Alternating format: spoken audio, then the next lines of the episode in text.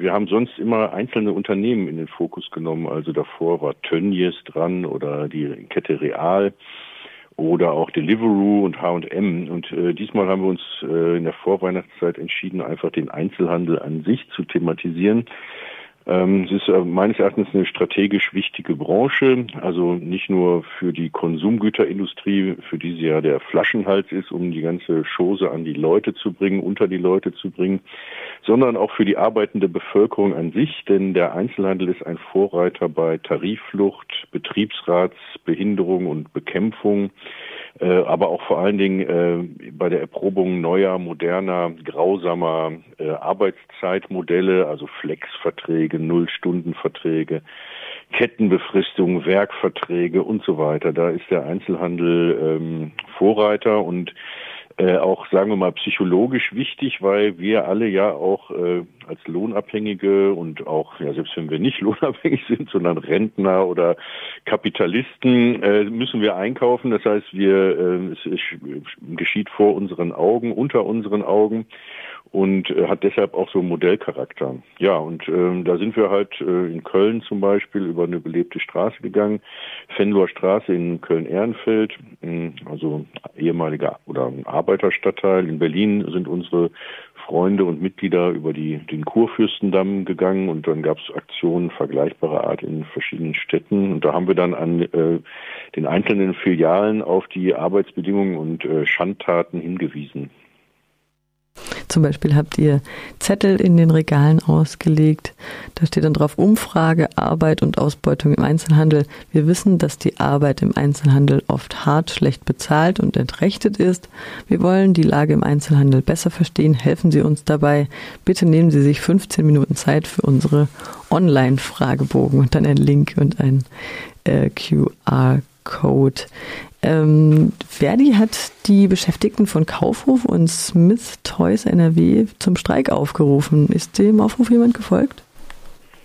Ja, ähm, also wir haben da jetzt auch ähm, ja nur so vereinzelte Informationen. Also ähm, bei Smith Toys haben wir gute Kontakte. Da sind vier Läden haben gestreikt. Das ist ja immer so ein bisschen, äh, die machen das dann halt auch. Ne? Also man wird dann kurzfristig vorher angerufen und dann wird man irgendwie so aktiviert von den Sekretären. Ähm, meistens können die sich dann darauf verlassen, dass die Leute auch streiken. Oft ist so, dass viel mehr streiken wollen, als äh, dann aufgerufen werden. Ähm, und bei Karstadt waren es, glaube ich, 68 Filialen, obwohl äh, die Metro AG, zu der ähm, Kaufhof ja gehört, genau, Kauf, also Karstadt, zum Hintergrund, Karstadt übernimmt jetzt Kaufhof und will dann die äh, Verträge absenken und die Tarifverträge ähm, senken. Deshalb wehren sich die Kaufhofmitarbeiter durch diese Übernahme und fordern da äh, bessere, besseren Schutz ihrer äh, tariflichen Leistungen. Und vorher schon wurden sie von Kaufhof äh, im Grunde so äh, ein bisschen verarscht. Die haben so einen Zukunftstarifvertrag abgeschlossen mit der Perspektive, jetzt so äh, ähm, Abstriche zu machen und dann nachher, aber wenn die Sanierung geglückt ist, wieder zum alten Zustand zurückzukehren. Dazu ist jetzt, davon ist jetzt aber keine Rede mehr. Das Gleiche haben sie auch schon bei Real gemacht, die ja auch zu äh, Metro gehörten.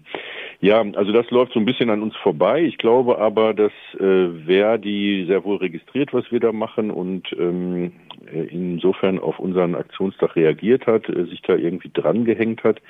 Bei Smith Toys hatte ich sogar so ein bisschen den Verdacht, dass sie ähm, uns da äh, die, äh, den Wind aus den Segeln nehmen wollten.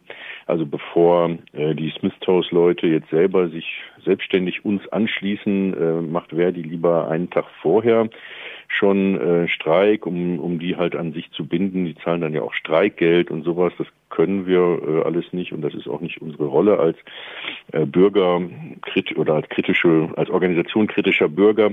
Ja, also das läuft so ein bisschen aneinander vorbei, aber ist äh, durchaus, sagen wir mal, korrespondierend. Ähm, so würde ich das mal beschreiben.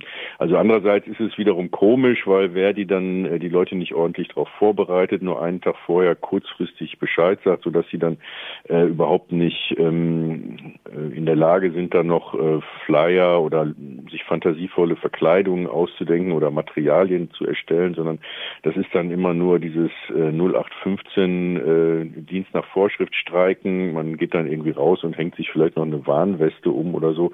Aber mehr ist dann meistens nicht. Und das ähm, ist dann auch deprimierend manchmal für die Beteiligten. Also äh, wenn man es richtig machen wollte, würde man das halt irgendwie besser vorbereiten und auch fantasievoller gestalten.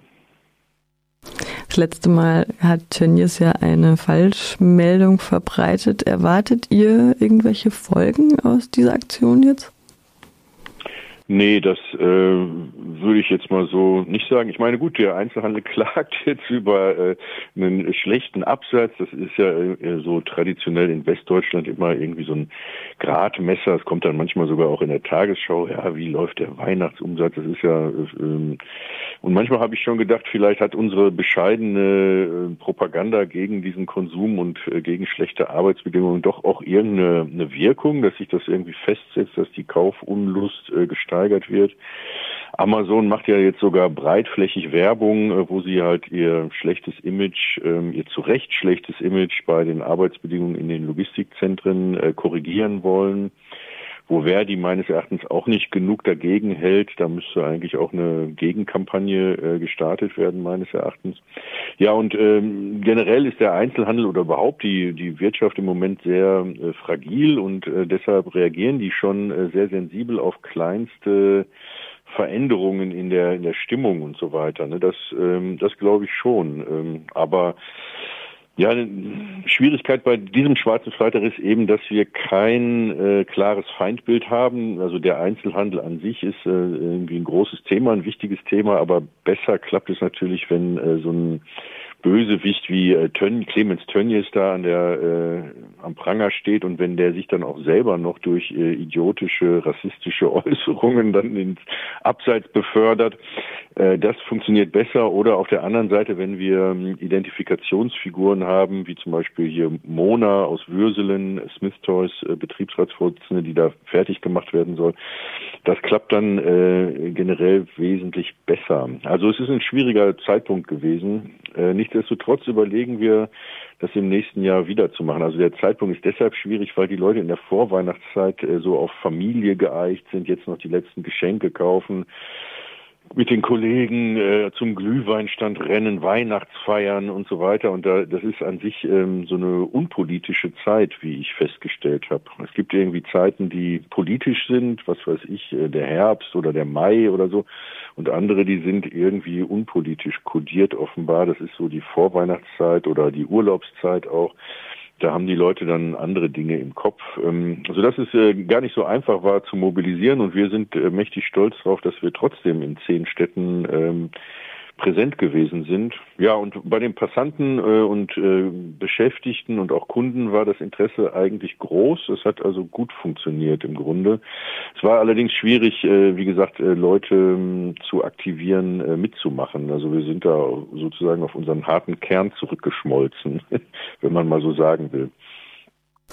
Am vergangenen Freitag, den 13., war der bundesweite Aktionstag in zehn Städten. Arbeitsbedingungen im Einzelhandel werden unter die Lupe genommen. Elmar Wiegand von der Aktion Arbeitsunrecht war das. Hast du noch ein abschließendes Wort? Also wenn ihr im Einzelhandel arbeitet oder Freunde, Angehörige, Bekannte habt, die dort arbeiten, dann weist sie doch auf unsere Online-Umfrage hin unter arbeitsunrecht.de slash Umfrage. Äh, es dauert eine Viertelstunde und es sind auch schon interessante Ergebnisse äh, dabei rausgekommen. Ja, sollen die daran teilnehmen und uns ähm, aufklären darüber, wie die äh, Struktur ist. Es geht auch um Subunternehmer, also Werkvertragsfirmen, Regaleinräumer, Security und so weiter. Ein Thema, was jetzt schon da rausgekommen ist, sind unbezahlte Überstunden. Das ist auch ein großes Thema im Einzelhandel. Ähm, ja, also wie gesagt, arbeitsunrecht.de slash Umfrage, da äh, können Leute teilnehmen und uns über Ausbeutung im Einzelhandel ähm, informieren. Dankeschön.